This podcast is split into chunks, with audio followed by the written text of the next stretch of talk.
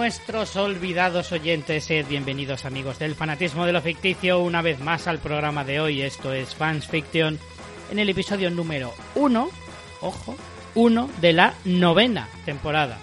El 178 en total. Estrenamos temporada después de un paseo por el desierto. Tenemos un montón de cosas que contaros. Algunas se puede considerar explicaciones, otras se puede mm, considerar pues cosillas que nos han pasado. Y, y bueno, pues un montón de cosas para nuestro regreso eh, de por fin, eh, sin más dilación y sin más alargamientos y sin más dilataciones. Por fin hemos conseguido regresar aquí a Fans Fiction y como no, no lo podría hacer de otra manera que con mi amiga y compañera María Santonja, más Santonja que nunca. ¿Cómo estás?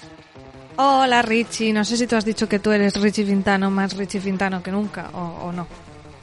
No lo he dicho porque siempre te presento a ti primero y yo luego el último. Ah, muy bien. Muy bien, eso está muy bien, muy muy correcto por tu parte. Eh, Venga, el nada, burro delante para que no se espante, no sé, no, no, no suelo hacerlo. Es verdad, es verdad. Nada, con ganas de grabar, eh, nuestras temporadas se han vuelto miniseries, Richie, ¿te has dado cuenta? Es verdad, es verdad. Somos serie limitada, de esas buenas, tipo Sherlock de la BBC. Tarda mucho en llegar, pero siempre mm, se recibe con ilusión. Hemos sido un poco como la que se avecina, que las primeras temporadas tenían No, bueno. 28 no sé. episodios eh, y ahora pues hacen temporadas cortitas. eh, antes hacían Bueno, capítulos la última ha sido largos. en podcast, en Audible. Sí. Sí, sí, o sea que vamos. Por eso te digo que somos un poquito, vamos un poco en la línea moderna de las series que cogen y las temporadas las hacen cuando salen los huevos. Antes la- las series eran ordenadas, empezaban en septiembre, acababan en junio, tenían un número de episodios lógico, era una temporada por año. Ahora esto es un sin Dios. Aquí episo- temporadas de 8 episodios, de 6, de 11, eh, capítulos de, de 28 minutos o de 56. O sea, al final pues esto va así, hay que adaptarse a los nuevos tiempos. Total, sí. Eh, no lo hemos hecho por eso, pero nos ha quedado muy baja la explicación. Eh, así que bueno, pues eh, es lo que hay, gente. Yo- simplemente esperamos que estéis felices de volvernos a escuchar. Efectivamente, eso es lo más importante. Y bueno, pues a ver, antes de meternos en materia, que hoy tenemos eh, un programa ligerillo, eh, de los de comentar, Tenemos un poquito- que visto. Salpicón de marisco tenemos hoy. Sí, en el menú. Un poquito, un poquito de ese rollo. Y, pero antes, pues sí que de alguna manera creíamos que teníamos una especie como de deuda con, con vosotros, con los oyentes, y queríamos daros un poquito la explicación de por qué este año pues ha sido como ha sido, y esta temporada ha sido, la temporada 8 pues ha sido un poco decir corta es mm, quedarse corto, irónicamente. Y, y además es que hemos pasado muchos meses sin, sin grabar, pandemia mediante.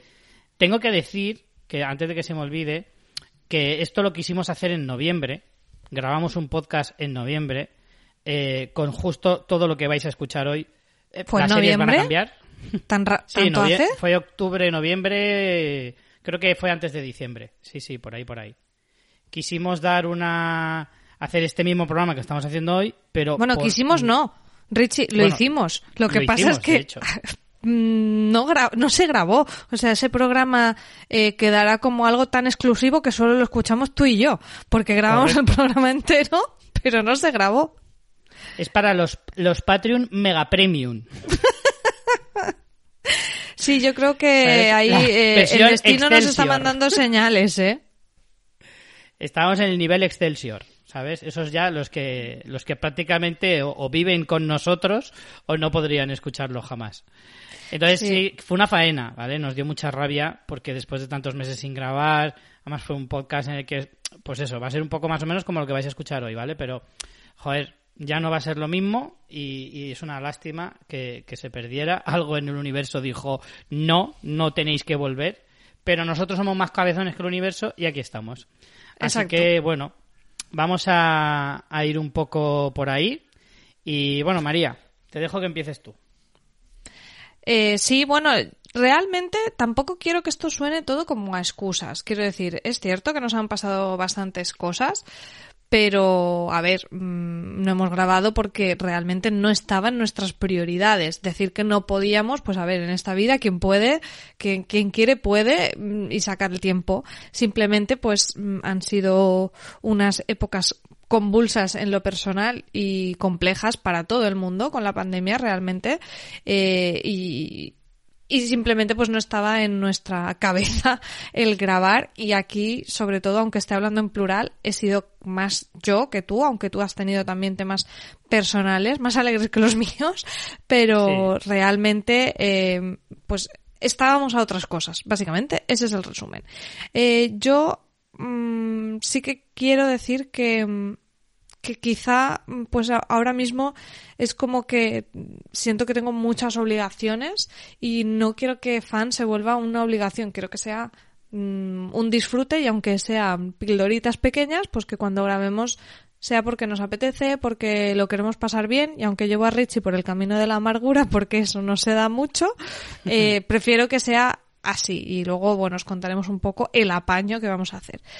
Pero básicamente decir que, bueno, que eso, que en 2020, más allá de la pandemia, a mí a nivel personal me sucedieron muchas cosas malas, que ahora estoy bastante bien, pero bueno, eh, si me seguís en, en Instagram, ahí conté un poquito con más extensión eh, las cosas que me han pasado, sobre todo en un post que hice a final de año, pero Haciéndose el resumen de mi maravilloso 2020, eh, bueno, acabé en unos términos nada agradables con, con mi trabajo anterior en fuera de series, tuve que cancelar mi boda por la pandemia, me detectaron un problema de fertilidad por el que no voy a poder eh, ser mamá genéticamente, podré serlo con una maravillosa donante de óvulos y bueno, próximamente eh, empezaré tratamientos y demás, pero bueno, como entenderéis eso fue un palo gordísimo, eh, también falleció mi suegro, todo esto en seis meses,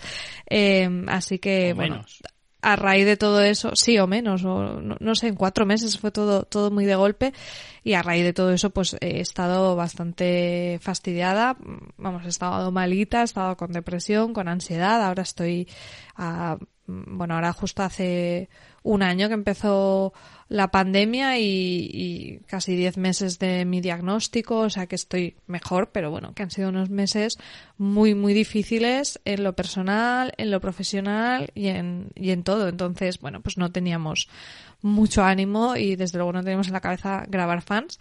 Y después cuando empezaron a mejorar un poco las cosas, pues también eh, lo que os digo, el, el cambio de sobre todo en lo profesional, pues trajo una carga de trabajo muy grande que, que simplemente pues no, no, no me sentía con ánimo de esto que fuera como la obligación. Entonces, básicamente, eh, eso, eso ha sido. Y también, eh, esto Richie no lo he hablado contigo, pero sí que es verdad que yo he tenido muchas veces mucha presión que me la ponía yo sola, eh, de, bueno, que al final me, trabajaba en un medio eh, de series y yo soy bastante perfeccionista y es como que si hago los programas me los quiero preparar bien, más aún dedicándome a ello y eso pues me acarreaba como más presión. Ahora, como eso ya no es así, ya me dedico 100% al podcast, eh, bueno, que allí lo que hacía era podcast también, pero bueno, em, como que me lo estoy tomando de otra manera como de una manera más relajada y creo que eso va a hacer bien. Y realmente es volver un poco más al origen de cómo hacíamos fans. Así que, eh, bueno, pues todo esto es que me enrollo un montón, pero básicamente esas son las causas por las que no estamos grabando, que se resumen en un año de mierda y bueno, y esas barreras mentales que yo, eh, pues que sí que he tenido durante mucho tiempo. Así que, eh, básicamente esos son mis motivos y mm, he sido bastante más responsable yo que tú, aunque Richie, no sé si tú quieres también, como alcalde nuestro que eres, darnos una explicación. Sí, bueno, em, en lo personal ya habéis oído a María, o sea, María es la que ha sufrido más este año 2020. Como mucha gente ha sufrido, pues ella lo puede hablar en particular. Yo, en mi caso, debo decir que he tenido la gran suerte de no sufrir más allá de la incomodidad de una pandemia, más allá del riesgo de enfermedad, etcétera, etcétera. Yo tengo que decir que he sido muy afortunado porque no me ha pasado grandes desgracias, por suerte no he perdido a nadie, en fin, toco madera y, digo que soy de las personas que, entre comillas, menos ha pasado eh, problemas. Y de hecho, mm, mi falta de capacidad para grabar viene más por la parte más positiva. Y es que yo me he mudado, me he comprado una casa en la zona donde yo me he criado prácticamente, porque como sabéis, yo estaba viviendo fuera, estaba viviendo en Alcoy, que es una ciudad aquí cercana a Alicante, pero pero que estaba fuera y eso pues también dificultaba bastante que María y yo pudiéramos quedar para grabar, porque sabéis que nosotros siempre intentamos grabar en persona, aunque justo hoy estamos grabando por Skype porque María está en Málaga. Eh, y, y vamos, que yo por mi parte es porque efectivamente he estado muy liado con el tema de la mudanza, porque para los que os hayáis mudado, sabéis que la mudanza es básicamente un poquito eh, peor que el infierno, y básicamente es lo que he sufrido yo porque es terrible. O sea, una mudanza es terrible y si encima es de una ciudad a otra ya ni te cuento. Entonces, claro, he estado varios meses muy liado con temas de la casa, hipotecas, etcétera, etcétera, muebles, etcétera. O sea, ha sido un poco caos todo. Pero ahora que mi vida ya está un poco más ordenada, la de María también se ha estabilizado un poco, queremos que a partir de este momento pues las cosas eh, cambien. Y ahí es donde viene una segunda parte de lo que os queríamos contar, porque viene como un nuevo un nuevo orden mundial, digamos, dentro de, de Fast Fiction. Y es que María, efectivamente, va a estar, mm, va con mucho trabajo ahora. Fans no queríamos dejarlo bajo ninguna circunstancia, pero en los últimos años, como bien sabéis, pues ha sido bastante complicado coincidir. Los programas también eran un poco diferentes porque ya no teníamos tanta capacidad de prepararlos. Vemos menos cosas también. Yo es que. Eh, claro. Mm, eh, es una cuestión de que tampoco puedo hablar de tantas cosas porque no veo tanto como veía antes, ¿no? Entonces, pues eso inevitablemente, eh, pues mm, que, yo sé que mucha gente nos escucha por las tonterías que decimos, más que por nuestro criterio. Sí. Cine y series. Muy probablemente. Pero bueno, para los poquitos que sigáis aquí, primero gracias y luego es eso que que al final yo me quita un poco ese chip de, ese perfeccionismo y decir, bueno, pues, pues eh, honestamente veo menos, lo que veo pues os daré mi criterio y mi opinión, que creo que puede ser más o menos cualificada, o lo mismo que lo ha sido siempre, y ya está pero que no van a poder ser programas como eran antes, que teníamos mucho más tiempo, veíamos más cosas, en fin, la vida cambia. Bueno, un poco para, para que al final, para hemos intentado encontrar un apaño que más o menos pudiera coger un poco todas las cosas. María prefiere hacer programas más como el de hoy, ¿vale? Que traten un poco más la actualidad, lo que vemos y demás. Y a mí siempre me han gustado más los programas de, los de antes, los que eh, analizaban un solo tema o, cogían una temática concreta eh, y de ahí pues saltaban a programas de todo tipo, ¿no? Entonces, pues como María no va a estar tan disponible, lo que vamos a hacer a partir de ahora es Fans va a seguir pero María no vendrá siempre, ¿vale? Vendrá siempre que pueda, pero no va a estar en todos los programas. Sé que mucha gente dirá, joder, pues vaya mierda, eh, escuchar solo a este, vaya mierda. Claro. No, voy a estar yo solo. Si fuera al revés sería mejor, si fuera Richie que faltara no habría problema. Evidentemente. No se notaría tanto. ya sé que no es lo mismo, creedme, para mí especialmente eh, no va a ser lo mismo tampoco, pero no os preocupéis porque por suerte, por desgracia, para vosotros o para mí, yo me rodeo de mucha gente que sabe mucho, muy interesante y muy divertida. Entonces siempre habrá algún invitado o invitados que me acompañen. No voy a estar aquí yo solo diciendo tonterías porque hasta ese nivel no llegamos. Pero siempre habrá alguien con conmigo aquí tratando diversos temas. Volverán esos programas en los que eso cogíamos una sola temática, tanto de cine como de series o ambas. Y María vendrá siempre que esté, que, que pueda eh, y participará activamente, evidentemente, de todo lo que hagamos. No, no, no es una despedida de María, ¿de acuerdo? María va a seguir viniendo a fans. Lo que pasa es que igual no vendrá a todos los programas, vendrá a algunos menos. Pero fans seguirá. Es. una manera de que Richie pueda quitarse el mono de grabar y no perseguirme y no depender de mí también. Y bueno, pues que así pues vosotros tengáis más programas y al final pues esto sea una absoluta anarquía, pero muy disfrutona. Sí, totalmente. O sea, ya, ya os digo, no esperéis nada. ¿vale? Desde este punto no, os no esperéis nada porque de aquí vete tú a saber lo que puede salir. Tampoco os voy a prometer una periodicidad porque ya sabemos cómo va esto. Grabaré cuando pueda, cuando pueda contar con gente, cuando María pueda venir y cuando esté más o menos todo haya un orden lógico. También es verdad que la pandemia dificulta en algunos casos pues grabar con más gente o menos gente, en persona o no en persona, en fin todo ese tipo de cosas al final luego pueden resentirse eh, el podcast, pero intentaremos que siempre sea lo mejor posible como siempre hemos querido hacer. Y, em, coño, iba a decir otra cosa y se me ha olvidado. Está muy bien que justo después de decir, como siempre lo hemos querido hacer súper bien, y ahora se me van las palabras. Qué bien lo hacemos. Totalmente. Pero vamos, solo os prometo que fans sigue. Ah, sí, ya sé lo que iba a decir. Que no os toméis esto como un cruz y raya ¿Vale? No somos cruz y raya. No, no es una separación en que José Mota va por un lado y Juan Muñoz se va a vete tú a saber dónde. No. Madre mía, no quiero saber quién es Juan Muñoz y No nos hemos enfadado ni nos enfadaremos jamás. Nos queremos un montón, es simplemente que María no puede venir tanto por cuestiones ya de trabajo sobre todo. Pero también daros cuenta de que, joder, pues la vida sigue, todos avanzamos, llegará un día en el que vengan chiquillos así por cualquier lado y también nos hará cada vez más difícil grabar, pero nosotros siempre vamos a intentar continuar hasta que ya sea totalmente inviable. Pero siempre que podamos aquí estaremos por mucho que tardemos. Ese es el mensaje que queremos transmitir.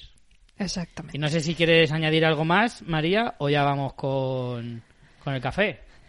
Nada más que mm, la verdad que agradezco a todos los que estéis hoy aquí escuchándonos porque tenéis un meritazo terrible y que y que bueno que, esperamos que comprendáis también la, la, circunstancia sabéis que nosotros somos como muy transparentes decimos las cosas muy a las claras y y ya está, y estas son nuestras explicaciones y a quien le gusten bien y a los que no también, sinceramente. Claro.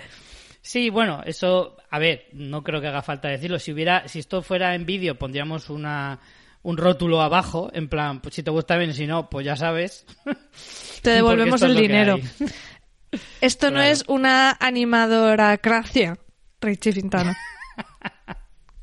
Efectivamente. Y por último, un último anuncio. Tenemos por fin cuenta de Instagram, que no quería que se me olvidara.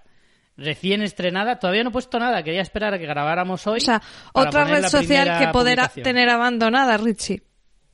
¿Eh? Sí, efectivamente. Otra red social que ignorar. Estupendo. Estoy por, por reabrirme 20. A ver si así puedo ignorar a más.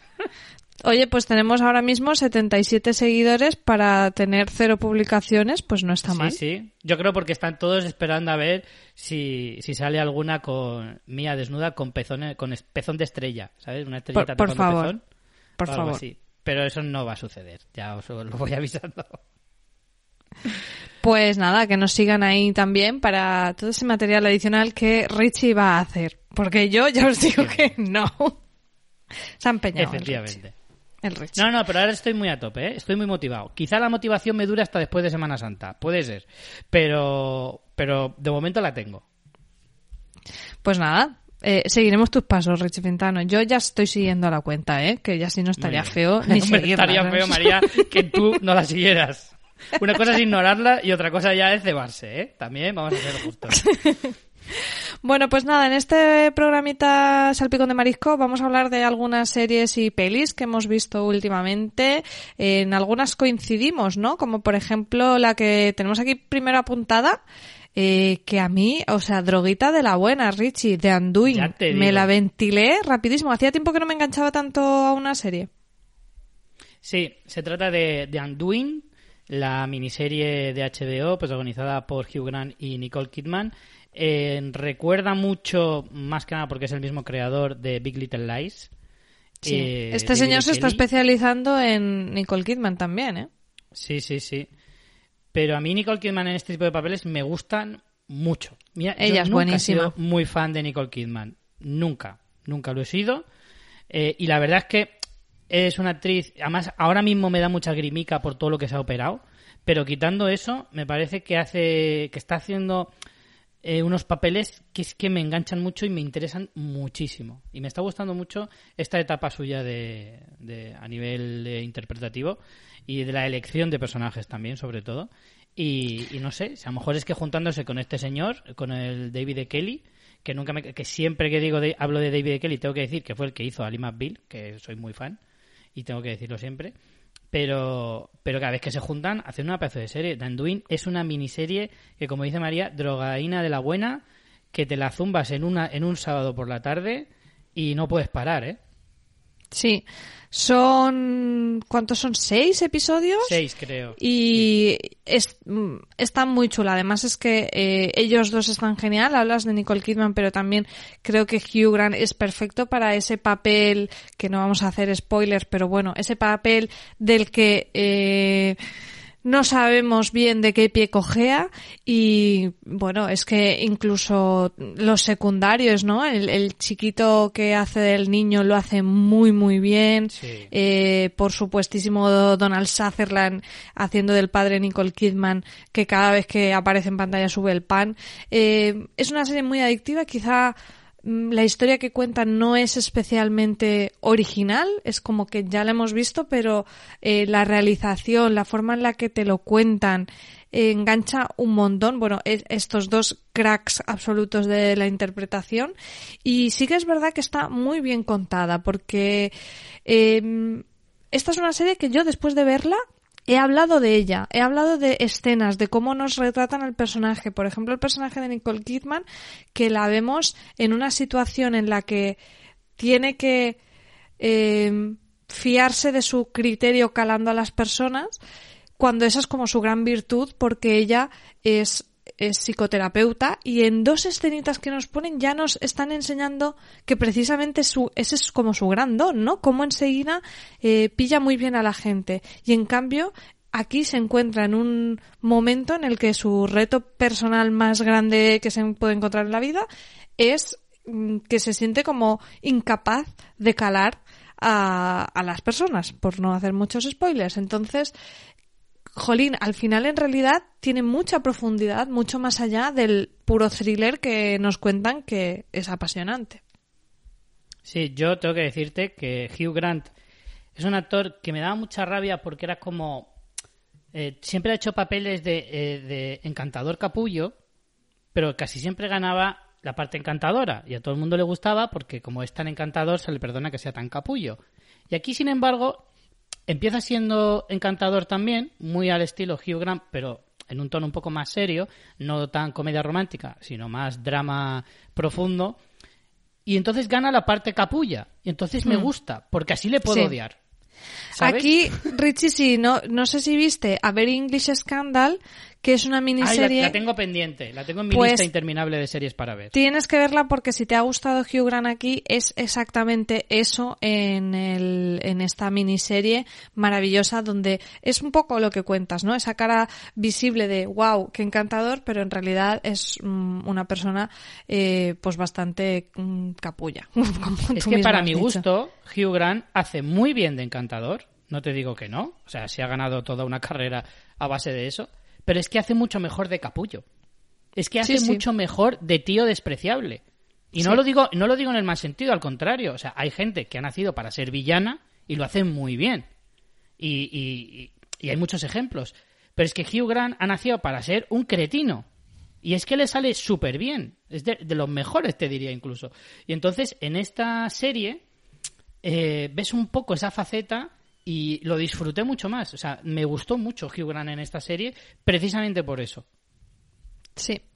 Pues eh, The Anduin, seis episodios disponible en HBO, os la recomendamos muchísimo, que en este caso la hemos visto los dos, como la siguiente serie que también hemos visto los dos y no sé Richie cómo, cómo está el nivel de eh, flipadismo, cómo lo llevas con, con WandaVision de Disney Plus todo flipadismo brutal porque, claro, eh, una serie que empieza...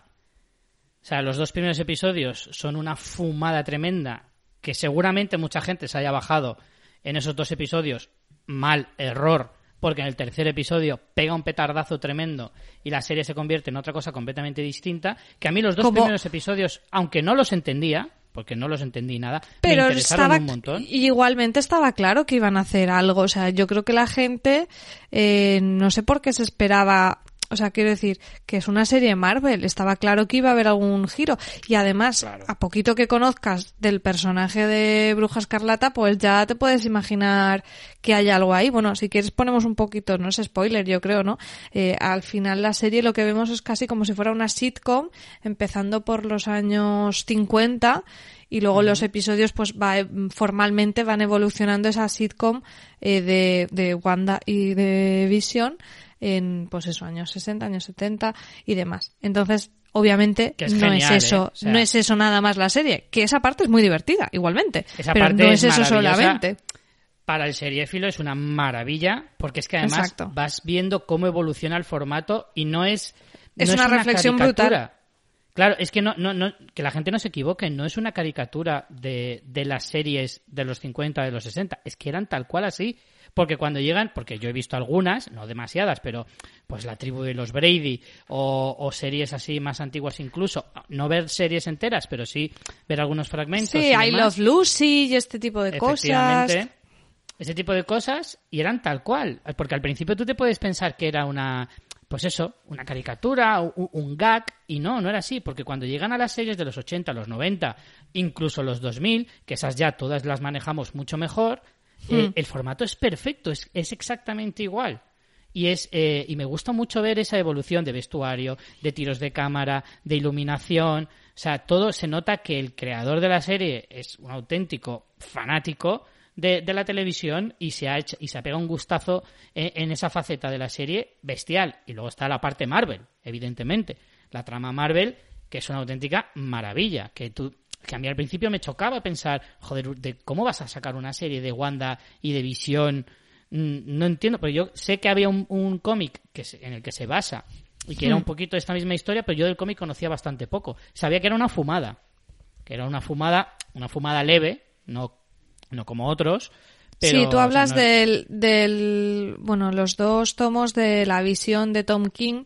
Yo me he leído el primero, el segundo lo tengo pendiente, pero tampoco es exactamente esto, ¿eh? eh es otra cosa, o sea... se basa un poco en la estructura, digamos, no tanto en la historia, quizá. Mm, no, bueno, yo solo, ya digo, me he leído solo el primer tomo y hace ya a lo mejor un par de años, pero mm, no va tanto por ahí. Sí que, por ejemplo, recomiendo mucho y no porque sea un podcast de mi productora, pero porque está muy bien, em, en, en, Podimo hemos sacado un podcast que se llama Los Archivos de Shield, que hacen Dani Lagi y Antonio Monfort, que son dos mega mm, cracks que saben muchísimo de Marvel, y en cada episodio analizan un, uno de los personajes. Y tienen uno de Wanda, precisamente, donde está muy bien porque te explican todo el personaje y te, te hace entender, o sea, ellos se centran en cómic, ¿eh? No, no es que analicen la serie WandaVision, pero conocer un poco la historia del personaje en el cómic te hace pillar muy bien eh, qué es lo que están, qué es lo que han cogido, digamos, de los cómics para WandaVision. Y la verdad que a mí me, me sirvió mucho, me gustó un montón. Así que si queréis complementarlo, ya os digo, está en Podimo, es un exclusivo de Podimo que podéis eh, registraros en Podimo por 3.99 al mes. Y el episodio Wanda está muy guay, de los archivos de Shield. Aquí el spam que te he colado, pero muy justificado. Ya te digo pero así de gratis. pero bueno, volviendo un poco a la serie, o sea, a mí es que me ha, me ha flipado muchísimo. y sale una rode. Sale la ¿Eh? mesa en, en, el primer episodio y en el tercero. Hay un momento en el final en el que en un plano, cuando se ve como lo que se ve, lo que se ve que es fuera del pueblo, no voy a decir más, se ve la mesa Rode Podcaster, que es la que tengo yo con los botoncicos de colores. ¿Te fijaste? Sí, la vi. Me fijé, sí, sí, sí, sí. La reconocí enseguida. Es la mesa con la que solemos grabar nosotros. Y claro, como para no verla. Y los personajes están geniales ellos también, ¿eh? Hablando de fichajazos. Es tremendo, es tremendo. me gustó muchísimo. A ver, no sé si es. Quizás es spoiler. Sí, es spoiler. Pero. El, nombre. Sí, claro. El personaje. Hay un personaje. Que el de la vecina. El personaje de la vecina. No, no, no es el personaje de la vecina. Es que para los que eh, conocéis todo el mundo Marvel cinematográficamente hablando, entenderéis cuando hablo de que ah, como, se ha absorbido Fox por parte de eh, Disney, ahora ya las licencias están todas abiertas. Entonces ya pueden hablar de X-Men, pueden hablar de otras cosas. Entonces, ahí hay una mezcla. Y hay un ese guiño a un personaje, por no revelarlo definitivamente, aunque yo creo que casi todo el mundo lo habrá visto ya, eh, el guiño para que todo cuadre, Sí. me parece genial. Sí, está o sea, muy me bien. parece, me parece de una maestría total. Sí, básicamente como ya tienen. Fox, como ya tienen los derechos de Fox, ya por fin pueden hablar de, bueno, incluso explorar el hecho de que Wanda, si son mejorados, si son X-Men, sí que son, ¿no? Esto lo vamos a ir viendo, yo entiendo, en la serie y es interesante porque si no, mm, quizás se quedaba un poco todo cojo. De hecho, siempre estaba ahí la polémica porque no se podía llamar Bruja Escarlata, Claro. Y eh, ahora porque ya sí. esos derechos eran de Fox. Porque Eso era de- es. Bruja Escarlata, pertenecía dentro del paquete de los X-Men que tenía Fox. Entraba también eh, eh, Bruja Escarlata y Quicksilver, que era el hermano. Claro, por eso les llamaban Wanda y Pietro. No podían llamarles por su nombre de superhéroe. Efectivamente. Pues, y en esta Richie- serie ya la llaman Bruja Escarlata, por eso. Pensaba que el otro personaje que ibas a decir que está muy bien es otro que hemos visto en voy a decir en qué peli se ha visto, pero tampoco es muy spoiler, que hemos visto en Capitana Marvel y que aparece aquí. ¿No te fijaste? Eh, No, ¿No lo pillaste? Pues hay un personaje de una actriz negra que sale en Capitana Marvel eh, de niña. Ah, bueno, sí, sí, claro, claro. Eh, Sí, pues sí, sí, está muy guay también. refieres. Por eso te Vale, digo que al final sí que es verdad que mm, un- justo por esto que estamos comentando y que la gente que no sea seguidora de Marvel le va a sonar a chino. ¿Te acuerdas hace muchos años que yo me indigné mucho? Eh, estábamos hablando, no sé en qué fase de, de Marvel estábamos, pero hace mucho tiempo. Y, y yo me indignaba porque era como, no puedes pedir que todo el mundo haya visto la trilogía, o sea, Claro. que tenía sentido ver, que para ver Iron Man 3 tuvieras que haber visto la 1 y la 2, pero no que necesitaras haber visto Thor, sino que se tenía que entender por sí sola. Vale, eso ya no es posible. Quiero decirte, nadie Claro. puede ver Vengadores sin haber visto, si no todas, casi todas las de las demás, y WandaVision necesitas bastante conocimiento del universo Marvel, porque si no, es que te vas a quedar como diciendo, Pero es que- "Mm, ¿qué me estás contando? Al final es que es la misma red que en los cómics. En los cómics, si te lees un cómic suelto, te puede gustar, pero es que te va a faltar un montón de información si no lo conectas con el resto de cómics o no, por lo menos no estás familiarizado con el universo, con las películas. Y, y ahora, si es que la cuestión es que si van a ampliar el universo con las series, es que en esta serie salen un montón de cosas de las películas y en las próximas películas que vengan Exacto. se hablará de Saldrán cosas de la serie. Sí, sí. A ver, Claro. aquí el amigo Bob Iger lo tenía todo clarísimo y al final yo me tengo que rendir ante la evidencia de que aquí compras el pack y desde luego les ha salido muy bien y yo misma al final he, he entrado totalmente en el universo, me he visto todo lo habido y por haber y, y por ejemplo Wanda le he disfrutado un montón pero es absolutamente necesario. Por muy chula que sea, a lo mejor os ha llamado la atención lo que estábamos contando de, ah, pues hacen parodia, bueno, parodia, homenaje a, a las eh, sitcom de por décadas, aunque no conozco mucho Marvel, lo voy a ver. Error. O sea, puedes verlo por curiosidad, pero es que no te vas a enterar de nada. No, hombre, a ver, yo creo que la serie por sí misma eh, puedes verla y disfrutarla. Lo que pasa es que la vas a disfrutar un 70 o unos 60% de lo que podrías disfrutarla porque es que se te van a escapar un montón de cosas que son mm, un poco como los, lo- los, acompañantes de la comida. ¿Sabes? Lo- lo- los condimentos de la Yo comida. o sea, ese porcentaje lo bajaría bastante, ¿eh? Yo creo que es que te vas a enterar de un 40. Es que mm, justo, No, no, no creo que sé, tan- lo veo hombre, bastante complejo. Sí que es cierto que si no conoces la historia de Wanda y de Visión, Claro. no sabes que, que a, a Visión lo mataron, lo mató Thanos y, y que ellos Claro. tenían una relación, Es etcétera, que de hecho, obviamente, esto empieza como después de Vengadores. No sé qué nombre tiene Sí. en, en el universo, pero el momento este de cuando desaparece la gente de en Vengadores. Si tú Sí, eso no lo has sí, visto, lo, tienen, del chasquido, eh, si tú si tú eso no lo has visto, no entiendes nada del principio de la serie de Wanda. tiene un Del nombre. principio no del un el nombre. ¿No es el chasquido? No, No, pero sí, eh, tiene un nombre a lo leftovers. El... Sí, Sí, el no recuerdo el nombre. No, no, no, ¿cómo era? Sí, sí, ahora no, recuerdo. Pero sí que tiene, lo, lo tienen un nombre para, para eso, para los cinco años en los que todo el mundo, que la mitad del mundo estaba desaparecida y tal. ¿Es el lapso o algo así? El lapso, sí. Creo ¿Puede que ser? sí, lo llaman el lapso. O si no, quedaría súper bien. Aquí dejo mi sugerencia porque queda muy guay. si no es, Se la funciona pueden apropiar perfecto. si quieres, ¿no? Sí. Gratis. Gratis. Pues, Pues sí, sí, y pero aún mira, no he si podido ver la, la, la otra que han estrenado, la del Soldado de Invierno, y eso esa me interesa un poco menos, yo creo. He visto el primero, pero a ver, yo creo que eh, Falcon y y el Soldado de Invierno es más acción. Creo que tendrá Claro. pildoritas, tendrá pildoritas del universo Marvel y tal, pero creo que no será tan relevante para el resto del universo. Creo que es Sí, que si no la ves da igual. Bueno, miento, eh, no la he visto. En mi casa ha estado puesta y yo no estaba haciéndole caso. Pero ha, mm, ha estado, eh, se ha estado poniendo en mi tele, pero yo he pasado. Mm. Pero claro, si te la pierdes, luego no podrás quejarte de que de esto no te enteras, porque si luego pasa algo relevante, Ya, bueno, da igual, me lo explica, me lo explica Francis y ya está. Claro. De todas formas, eh, de WandaVision te quería decir solo una cosa más, y es que, a ver, sí que es cierto que si no conoces la historia de los protagonistas, evidentemente sí que vas a perderte muchas cosas, pero si no has visto Capitana Marvel y no te enteras de que el personaje tal eh, salía en la otra y no sé qué, tampoco pasa nada. O sea, no, no, no vas a perder el hilo de la historia. No, ¿Sabes eh, justo eso a lo mejor no pierdes el hilo, pero tienes que haber visto Vengadores. O sea, si no has visto Vengadores no puedes ver WandaVision. A lo mejor no te hace haber- falta haber visto Thor 2 o Iron Man 1, ¿sabes? Pero Mm. Vengadores sí, tienes que haberlo visto. De todas formas, verlas todas y se acabó. Si es que todas están muy bien.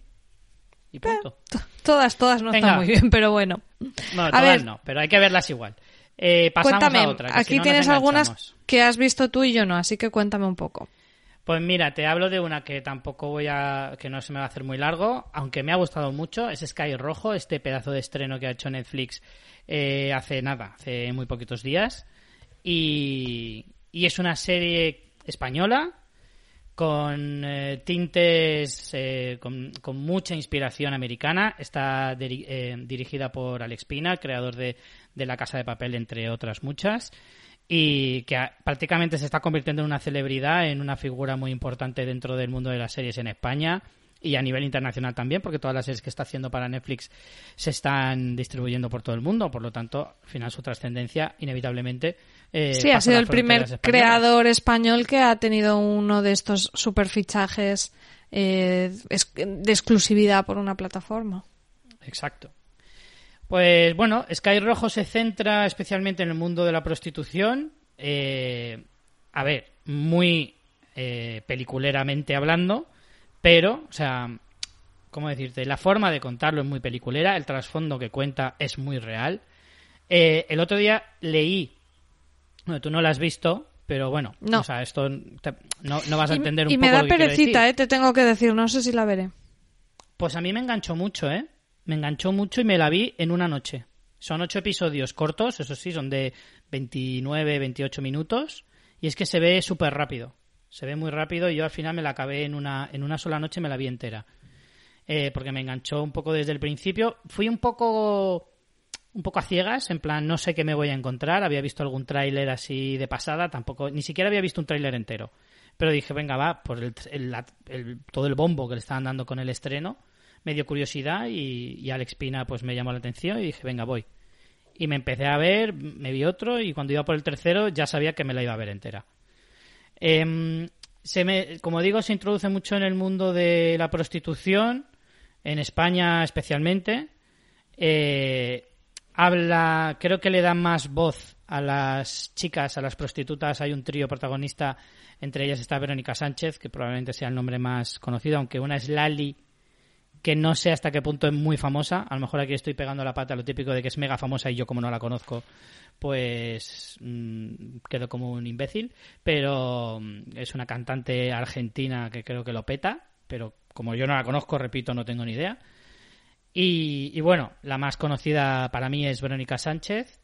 El trío, hay otra chica eh, que se llamaba Yania.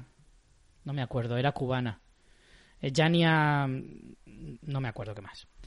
La cuestión, que mm, ellas son las protagonistas y escapan de un burdel y los mm, criminales mafiosos que llevan el burdel pues las persiguen eh, para que no haya movidas y tal con el resto de las prostitutas. Y bueno, mientras eh, hay esa típica historia de persecución incesante de, de, estas, de estos mm, mafiosos, entre ellos está Miguel Ángel Silvestre, que es un chico al que yo, de verdad, le estoy cogiendo cariño.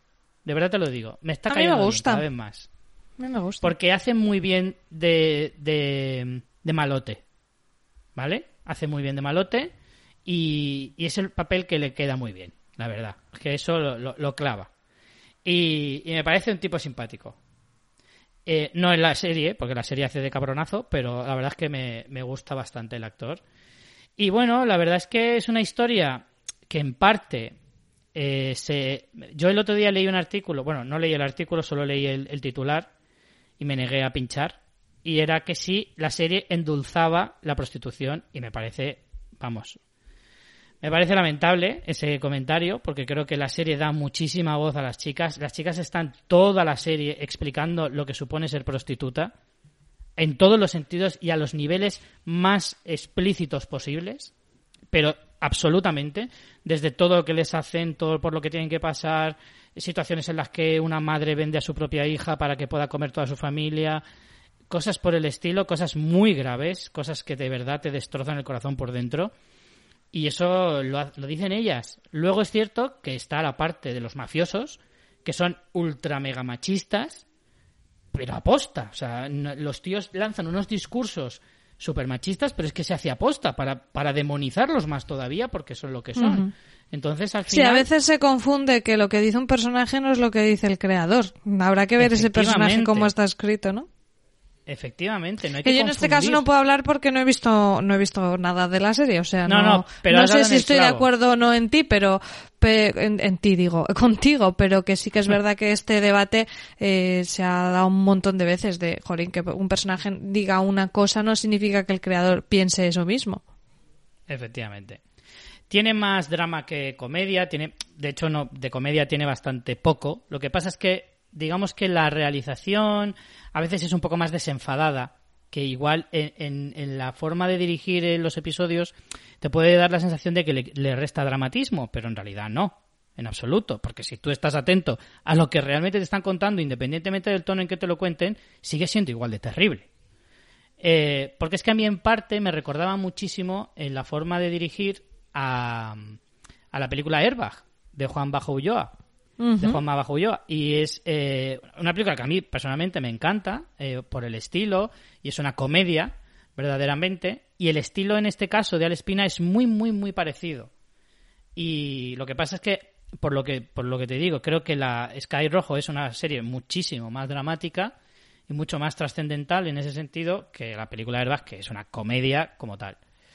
Y vamos, que a mí yo he disfrutado, ¿eh? Yo me lo he pasado muy bien, me ha gustado bastante y yo la recomiendo. Pero sí que es cierto que a lo mejor no a todo el mundo le gusta. Yo supongo que le echaré un vistazo por ser de Alex Pina, aunque yo no soy la mega fan de la vida de La Casa de Papel y Vis a Vis y todo esto, pero bueno, sí que le echaré un vistazo. Eh, ¿Tienes alguna cosita más también de Netflix? Bueno, Netflix, Cobra Kai es de Netflix, esto no era de... Eh, Cobra Kai es de YouTube, comprada Ah, por vale. Netflix. Ok. Creo que las dos Y- primeras temporadas eh, era producción de YouTube y luego la- a partir de la tercera ya, ya era Netflix. Pero como tú tienes un part-time que yo no he visto, mm, si quieres tira tú y luego vamos alternando. Vale, bueno, las, eh, las te las quiero hacer seguidas porque en realidad eh, tienen bastante relación. Las dos son series documentales que hablan eh, sobre abusos sexuales a mujeres. Una es Nevenka, se ha estrenado en Netflix, es una serie de tres episodios, una serie documental de tres episodios que habla del caso Nevenka, que fue el primer caso en que una eh, mujer denunció a un político en España por, por, por abuso sexual. Y mm, la serie a mí me resultaba bastante interesante, sobre todo creo que el gran valor que tiene es que tiene el testimonio de esta mujer hablando de ello. Fue un caso súper sonado en España. Yo no lo recuerdo mucho por, por edad. Eh, pero bueno, supongo que la gente un poquito más mayor lo recordará. Y creo que ese testimonio es muy valioso, el relato que te cuenta es muy interesante y es verdad que visibiliza estos problemas. Estamos en un momento de reflexión sobre muchos de estos asuntos y esa parte es- está bien, a nivel de producción está bien, pero es verdad que creo que es un documental que se queda muy cojito, muy flojo. Es una producción que ha hecho eh, Neutral, esta empresa que tiene Ana Pastor, que está haciendo producciones, por ejemplo, en podcast, también tienen podcast en Audible. Además de programas de televisión y la web y demás.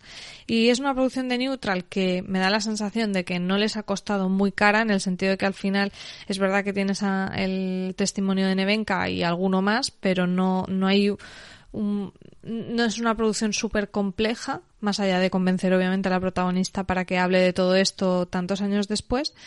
Pero lo que se me queda un poquito coja es que creo que este tipo de series eh, ganan en valor cuando cogen ese caso concreto y lo que se usan es para eh, hablarnos de cómo era la sociedad entonces y también cómo es hoy en día respecto a estos temas.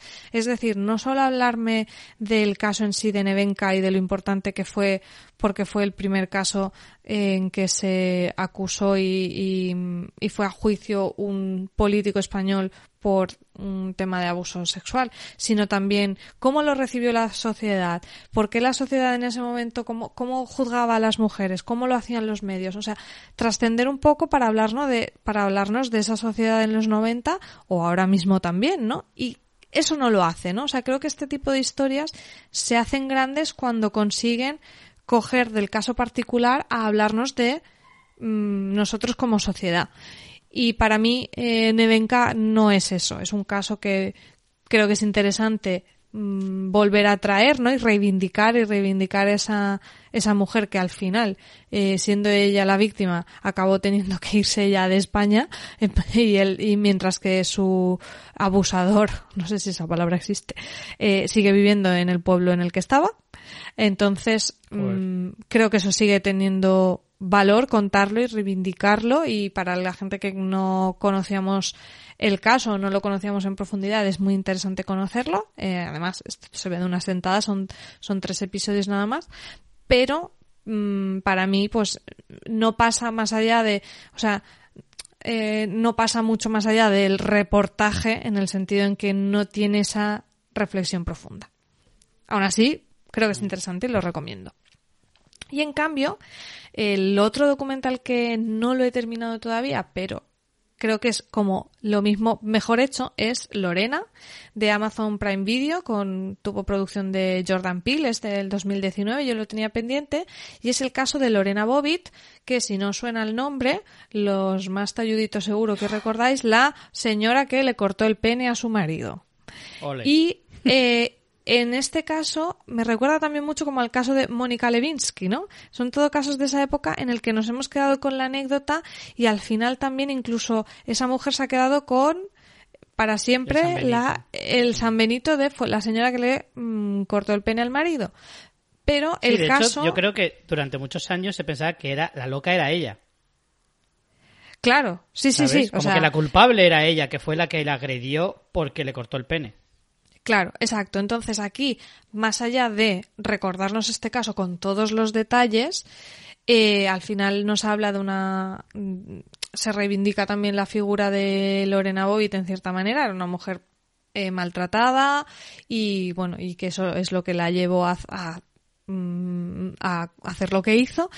Y sí que te habla también mucho de ese momento. Te habla de ese momento a nivel de la percepción social de los eh, de las violaciones, de la percepción social del maltrato, de la percepción social que tenían las mujeres y los hombres de este sobre ese mismo caso, cómo lo veían, eh, cómo el John creo que era John, John Bobbitt, eh, se recorrió todos los platós, el nacimiento de también de esa televisión sensacionalista, de esos juicios mediáticos, eh, incluso el racismo, porque Lorena Bobbitt era de origen ecuatoriano, cosa que yo, por ejemplo, desconocía. Claro, este caso también yo era súper pequeña, pero recuerdo de eh, que, que nos llegó.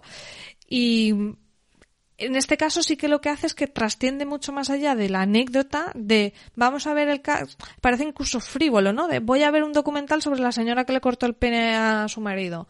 Pues más allá de la anécdota te habla de todo esto. Te habla del tema del maltrato, te habla de las violaciones dentro de la pareja, te habla de los medios de comunicación, del trato a las mujeres, el trato a las víctimas, de racismo, te habla de un montón de cosas y está muy completo, muy bien hecho. Ya os digo, no lo he terminado, pero me parece súper recomendable. Eh, me está gustando muchísimo. También una producción impecable y también con el gran valor de tener todos los testimonios. Tiene a Lorena Bobbitt, tiene a John Bobbitt, tiene a periodistas de la época que cubrieron el caso, a los abogados.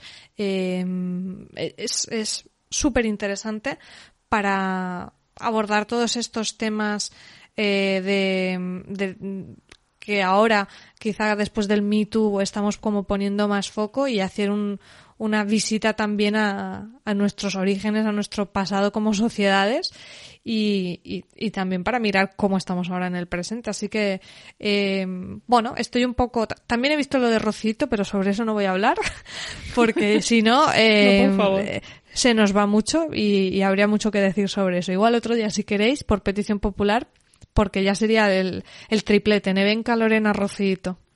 Ya ves. Pues a mí este me interesa mucho, porque más allá... Yo creo que te va a gustar, Richie. Más allá de la anécdota y demás, em, creo que este caso es parte de la cultura popular americana y de alguna manera, por extensión, la nuestra, porque en muchos casos llega. Lorena Bobbitt era un personaje muy típico de los 90 que se nombraba mucho que, se, que salían muchas series, o sea, era como, pues yo qué sé, pues como los típicos personajes que, que se crean aquí en España por, por eso, por un suceso eh, curioso, llamativo, llámalo como quieras. Esta es la historia eh, detrás de todo eso, me interesa, la verdad, me interesa mucho. Yo creo que te va a gustar mucho, porque luego eh, no deja de ser un true crime también, ¿no? Pero hmm. mm, con mucho trasfondo social. a mí me, me está gustando un montón. Está producido por Jordan Peele. Sí, exacto. Es alguien al que poco a poco debería ir conociendo la mayoría de gente. Porque es un tipo interesante, es, eh, entre otras cosas, fue el director de la película Déjame salir, eh, que tuvo mucho, mucho bombo hace dos, tres años y mm, nominada a los Oscar incluso. Y es un tipo que la verdad es que cada vez que se mete en un proyecto hace que automáticamente ese proyecto me interese mínimamente, aunque sea. Sí. ¿sabes? O sea, ya parte de la base de que me interesa, aunque sea un poco. Entonces, sí, este me gusta, me gusta y seguramente seguiré a tope. Em, vale, yo simplemente tengo dos más que comentar. Una es eh, American Gods, que me queda el último episodio, pero vamos, seguramente no creo que cambie mi opinión por el último episodio. Eso es segunda temporada, tercera, yo es que me la dejé. Yo la, vi la primera, me gustó mucho, pero ya no seguí. Pues me da un poco de pena, porque a mí la primera temporada me gustó muchísimo, eh, sobre todo por el nombre de Brian Fuller, que era el que lo, el que el creador de la serie en un principio. La segunda temporada eh, Fuller ya no estaba y pensé que a lo mejor perderíamos un poco de fuerza. Brian Fuller es conocido sobre todo por la serie Aníbal, por ejemplo, o por muchas otras, pero eh, es un tipo muy peculiar que hace una puesta en escena brutal, que es muy visual. Y yo pensé que eso lo perderíamos en la segunda temporada y no. La verdad es que siguió manteniendo un nivel espectacular a nivel visual. Ya a nivel historia es otra historia, es otra cosa. Pero y esta tercera temporada me molesta mucho porque sí que se ha perdido. Creo que no es tan espectacular a nivel visual y se ha perdido muchísimo. La historia lleva divagándose, lleva divagando durante tres temporadas, lleva alargándose tres temporadas sin llegar a ninguna parte. No hay tramas claras. Hay, hay, mini subtramas bastante poco interesantes de otros personajes que por otra parte sí son interesantes, pero sus tramas no. Entonces, mmm, se me está quedando un poco coja eh, un poco la, la, serie en cuanto a que no la veo avanzar como a mí me gustaría o como yo lo que yo espero de la serie. Entonces me está decepcionando mucho esta tercera temporada y me da mucha pena porque es que yo era muy muy fan de ¿No te pasa que ahora te cuesta, o sea, a mí me pasa mucho que me cuesta mucho seguir series. Seguir me refiero a seguir temporada tras temporada. Las que sigo eh, unas mm, varias temporadas, suele ser porque son series que llevo mucho tiempo, véase mm, Walking Dead, Vikingos, este tipo de series, pero series que haya empezado hace poco y que continúe temporada a temporada, eh, me cuesta mucho, veo muchas primeras temporadas y muchas miniseries, pero luego no sigo tanto. O sea, lo digo por ejemplo el caso de American Gods, que vi la primera, me gustó, pero no sigo. Eh, sí que bueno, algunas sí que, he seguido este, este año, no las vamos a comentar porque las pondré en el especial de series, pero me doy cuenta que me quedo con muchísimas series en su primera temporada. Muchísimas. Sí, Porque es como que me gustan, ocurrir. pero no tanto como para seguirla y con toda la oferta que hay. Porque antes sí que a lo mejor, bueno, pues, pues tenías como más esa inercia, pero hoy en día con todo lo que hay, para aguantar una segunda temporada, tiene que ser una serie que me guste mucho, mucho. Sí, sí, totalmente. Sí, yo creo que eso le pasa a la mayoría de gente, ¿eh? que hoy en día, o sea, ya no se concibe series que vayan a durar más de cuatro o cinco temporadas. Son muy, es muy complicado que aguanten. Precisamente, yo creo que sobre todo es lo que dices de demasiada oferta. Hay demasiado que ver y no me voy a molestar ni en ver algo que como no me tenga enganchadísimo tipo, pues eso, pues las Juego de Trono de turno o series que sean muy bestias o que a lo mejor llevan ya tantas temporadas que ni te acuerdas cuando empezó, como por ejemplo The Walking Dead, que ya por simple inercia sigues viéndola, pero sí que es cierto que cada vez cuesta más engancharse a una serie que vaya a durar muchos, muchos años. Y, y efectivamente, American Gods es una serie que, o sea, antes se toleraba más una mala temporada. Ahora Sí. cada vez menos. Yo sí que veré, la cuarta temporada la veré, eh, porque ya un También es poco que por tú para si ti, remonta. para ti esto con tu, con tu toque de dejar Sí. cosas a media y saltarte, tú tienes que estar pasándolo mal, ¿eh? Pues sí, de hecho, hay muchas series que, la- que hay muchas series. Te voy a decir una cosa, tengo hay algunas series que tengo ahí como la segunda temporada para ver en mi lista y sé que no la voy a ver, pero no, me niego a quitar, a borrarla de, Ya. de la lista. No puedo, no lo soporto. O sea, si la borro, digo, ay, ¿y por qué? ¿Y, y si luego quiero verla? Y no está en la lista. Sí, sí, a veces yo mismo, yo luego lo pienso y digo, eres medio retrasado, pero sí que eh, a veces me cuesta, ¿eh? O sea, es que luego lo pienso en frío y digo, madre mía, estoy para, para que me encierren, pero para pero luego llega el momento, la verdad es que soy incapaz de gestionar eso, incapaz. Pero bueno, así que bueno, American Gods, mm, pulgar hacia abajo. Y la última que quería comentar de las que... Cobra Kai, ¿no? que te lo has dejado ahí. Cobra Kai, que Dicen que es muy divertida, verla- yo no he podido ver nada. Pues está muy bien. Yo la verdad es que al principio me costó un poquito empezar, era como, me da un poco de perecica, pero sabía que en algún momento me iba a poner y en cuanto me puse, me he visto las tres temporadas, no del tirón, pero casi. Me vi la primera casi seguida, luego la segunda me dio como, otra, o sea, lo típico que te las dejas unas semanas y ya te cuesta, pero en cuanto te pones ya me vi la segunda y la tercera del tirón. Y ya me he puesto al día y estoy deseando que, que llegue la, cuarta temporada. Y la verdad es que es una serie, pues hombre, tiene ese punto de nostalgia maravilloso. Eh, Ka- Karate Kid es una película que ha marcado a, mucha, a una generación, o a varias generaciones, mejor dicho, y que al final a todos nos trae mm, muy buenos recuerdos y, y no hacen más que hacer referencias a la, a la- a la propia película. Y además es un fanservice de tres pares de narices porque te lo dan todo, todo lo que Pero ¿y quieras. si no eres muy fan de Karate Kid, lo, lo disfrutas? la puedes disfrutar ¿Recomiendas, o, ¿recomiendas hacer igual. revisionado de Karate Kid antes o como...? Yo no lo hice. También es verdad que yo Karate Kid la he visto como 10 veces, fácilmente. O Ya, puede que más. la tienes muy Entonces, presente. Claro, no me hace falta volver a verla porque es que me la sé casi de memoria. Pero, pero mira, sí que hacen referencia incluso a la, a la segunda y a la tercera, porque hay tres, bueno, de hecho hay cuatro. Bueno, de hecho hay cinco.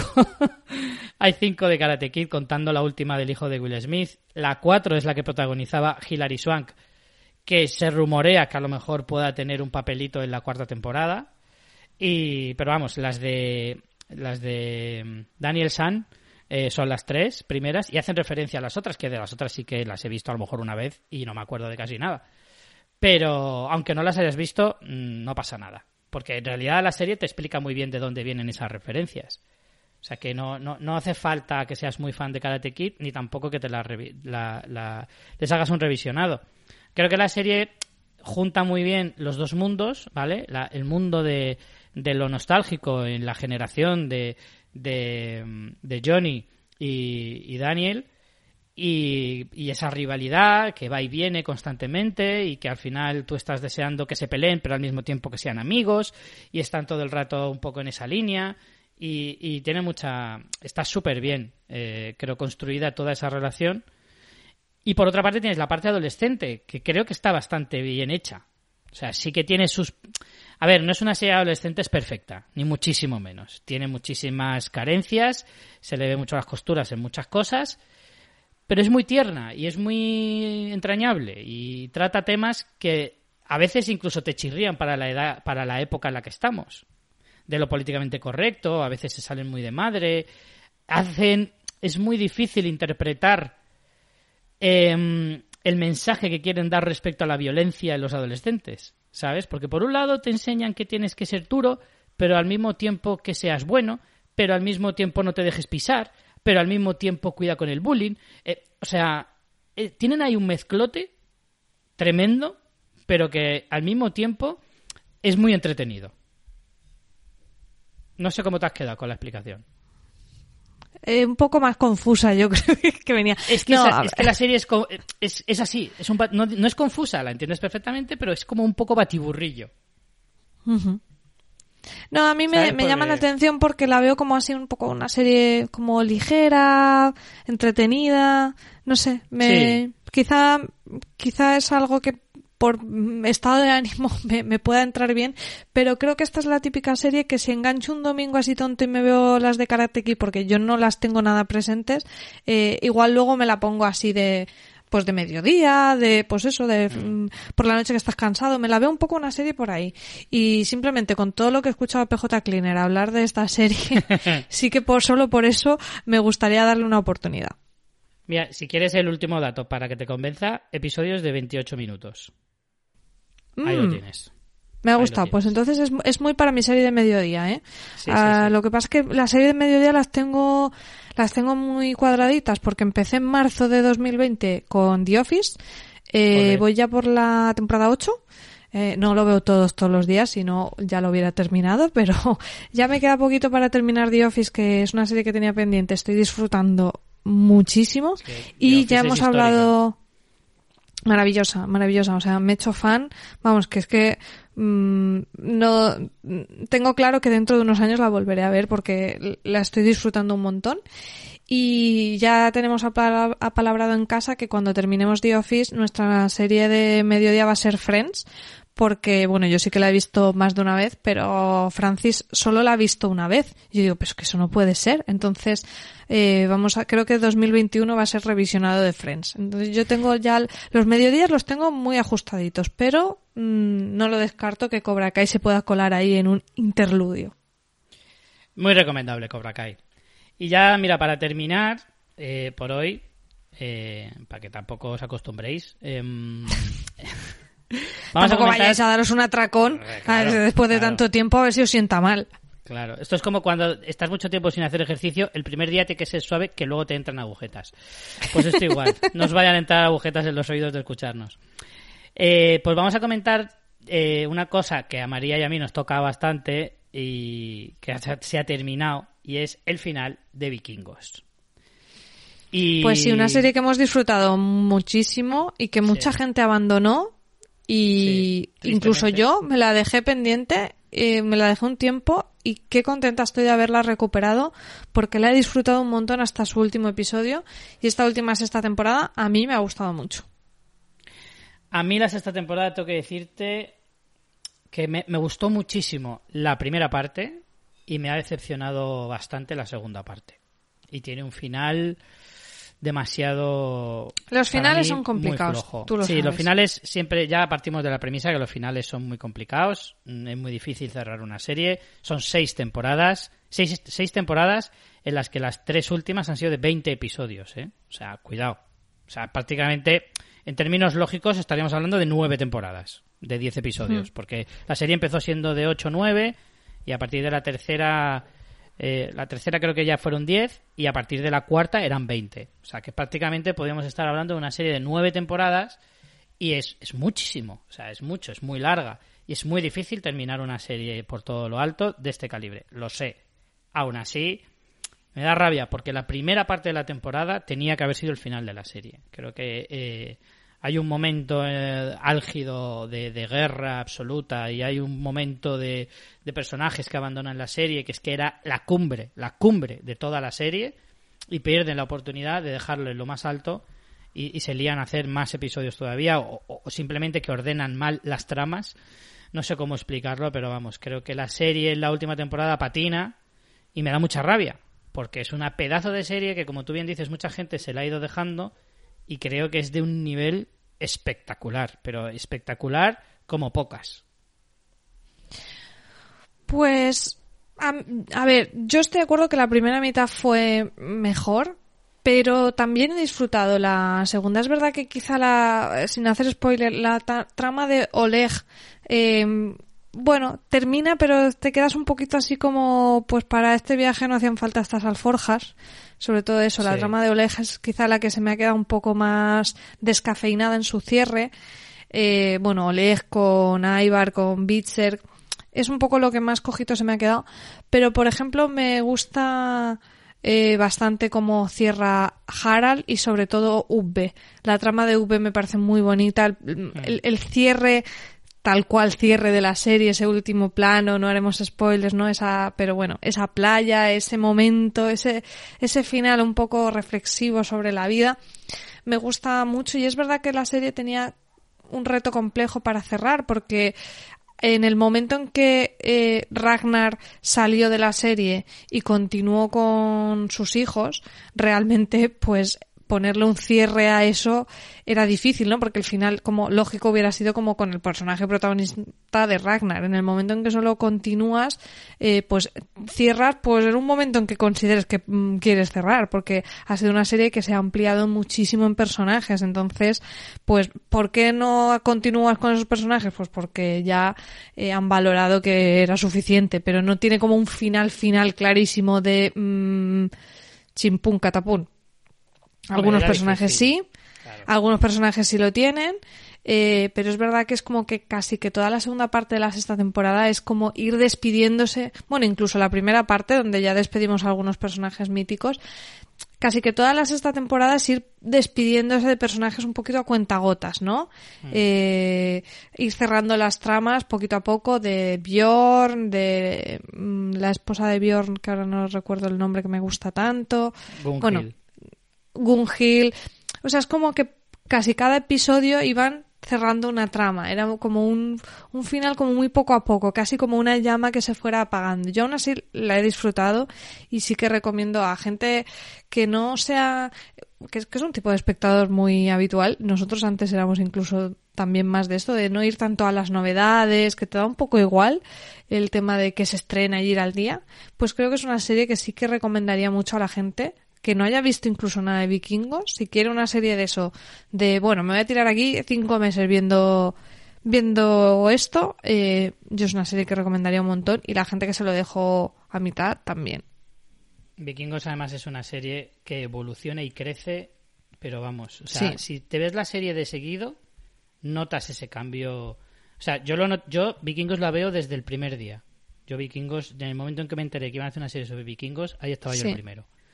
Eh, con mi hacha y mi cabeza medio rapada, vamos. Eh, totalmente uniformado. Y, la he llevado siempre al día, siempre. Yo sí que reconozco Vikingos, nunca me la he dejado. Así como otras sí, Vikingos no. Y, y Vikingos es una serie que evoluciona desde el costumbrismo, desde la zona más cerrada de, de Noruega, o sea, de- del poblado más pequeño, se va expandiendo hasta gran parte del mundo. O sea, la- y la serie va así. Empieza desde lo más pequeñito, desde una granja en un pueblo, en un pueblo, en una ciudad pequeña eh, y tal, y te habla de tramas mm, locales hasta guerras internacionales con miles de caballeros y de guerreros eh, en, en batallas épicas históricas. O sea, hasta ese punto, para que nos entendamos, de gente que era un granjero a pasar a ser una leyenda viva eh, e historia viva de la, de, de la historia de Escandinavia y, y es verdaderamente interesante, porque además es que... joder, Pero realmente es como serie- dice Richie, que, que al final sí que, viéndolo como lo estás diciendo tú, sí que tiene como un sentido todo el arco que nos cuentan. Nos cuentan Sí, como sí, los años de mayor auge de los vikingos. Y ahora han cerrado, que podían haber aguantado unos años más adelante, unos años más atrás, pero más o menos lo que estamos viendo es un poco ya ese, eh, pues eso, como estaba diciendo, un poco apagarse la llama. El de- declive, sí, un poco el declive. Exacto, ya el declive de esa, de esa civilización. Entonces, bueno, eh, visto así, mm, tiene sentido que hayan cerrado. Y luego, como tú dices, la, la serie mm, es una serie súper rica visualmente. Yo, por ejemplo, en esta última temporada he disfrutado un montón de, de como quizá era como que sabía que era la última, cada capítulo como que me fijaba muchísimo en, guau, pues es que fíjate, fíjate los vestidos que están sacando, que realmente eso ha estado siempre, ¿no? Pero como que, como que lo disfrutaba como sabiendo que ya no iba a tener eso y realmente la serie a nivel de, de dirección artística es espectacular como pocas, ¿eh? Pero como pocas. Es que te diría que a nivel de dirección de arte es un juego de tronos, es que es brutal, los palacios, los no sé qué, es, es espectacular y se disfruta un montón.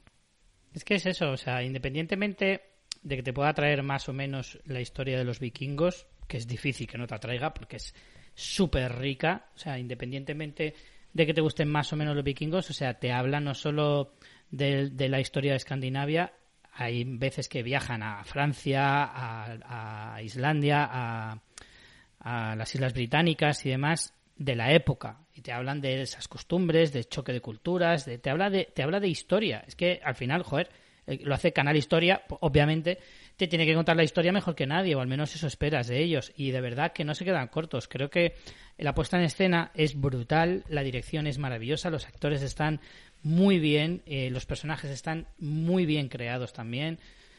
Es que es una serie que tiene verdaderamente muy pocos fallos, muy pocos fallos. Luego, la única cosa es que al final, pues bueno, tiene a lo mejor los, los defectos de una serie pues que lleva mucho tiempo y que tiene momentos hmm. en los que te puede gustar más, momentos que te puede gustar menos, eh, tramas que te interesen más o menos, o que puede pasar por momentos de bajón pero para mí la serie siempre ha ido increciendo, siempre ha ido como temporada a temporada, ha ido mejorando. Sí que es cierto que la baja de, de Travis Fimmel, que era el, actor que interpretaba a Ragnar Lothbrok, se notó mucho al principio, pero la serie se supo reponer bastante, bastante rápido. Bastante, bastante rápido.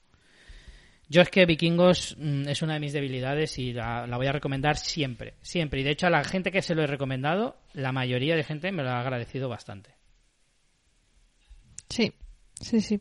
Oye, y para, para quitarte el mono, pues siempre puedes jugar al nuevo Assassin, eh, Assassin Valhalla. No creas que no lo he pensado, ¿eh? No creas que no. que, que está bastante guay también. Lo tengo ahí calentito, sin abrir. Lo tengo para estrenar. Que de hecho, no, no sé si es verdad, porque no lo he podido comprobar, pero el creo que el de la banda sonora, si no es el mismo, eh, es primo hermano, porque la banda sonora de, de Assassin Valhalla es vamos, es que cierras los ojos y podría ser una, una escena de vikingos.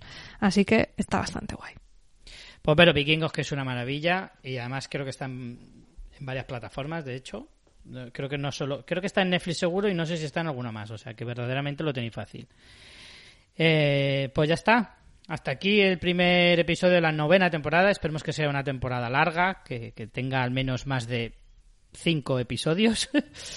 y... Que la gente no diga, le pasa lo que le pasan a todas las series cuando son largas, los defectos que tienen las series cuando son largas, lo que le pasa a Fanfiction. Efectivamente. Claro. Somos los veteranos y al final, pues quieras o no, pero bueno, señores, espero que este sea el comienzo de una magnífica temporada, que lo hayáis disfrutado, que nos hayáis echado de menos y, bueno, aquí estamos y a disfrutar de, las series y del cine y María, pues espero verte pronto, seguramente sí, porque ya tenemos pendiente algo tú y yo para la semana que viene probablemente, pero bueno, no voy a dar promesas que luego pasa lo que pasa. No voy a hacer promesas. Así que nada, María, nos veremos pronto, espero. Exacto, hasta la próxima, que esperemos que no sea dentro de mucho. Un beso. Pues nada, chicos, que no se os olvide por mucho tiempo que pase, es una cosa que no se os puede olvidar jamás, ver muchas series y muchas películas. Chao. Chao.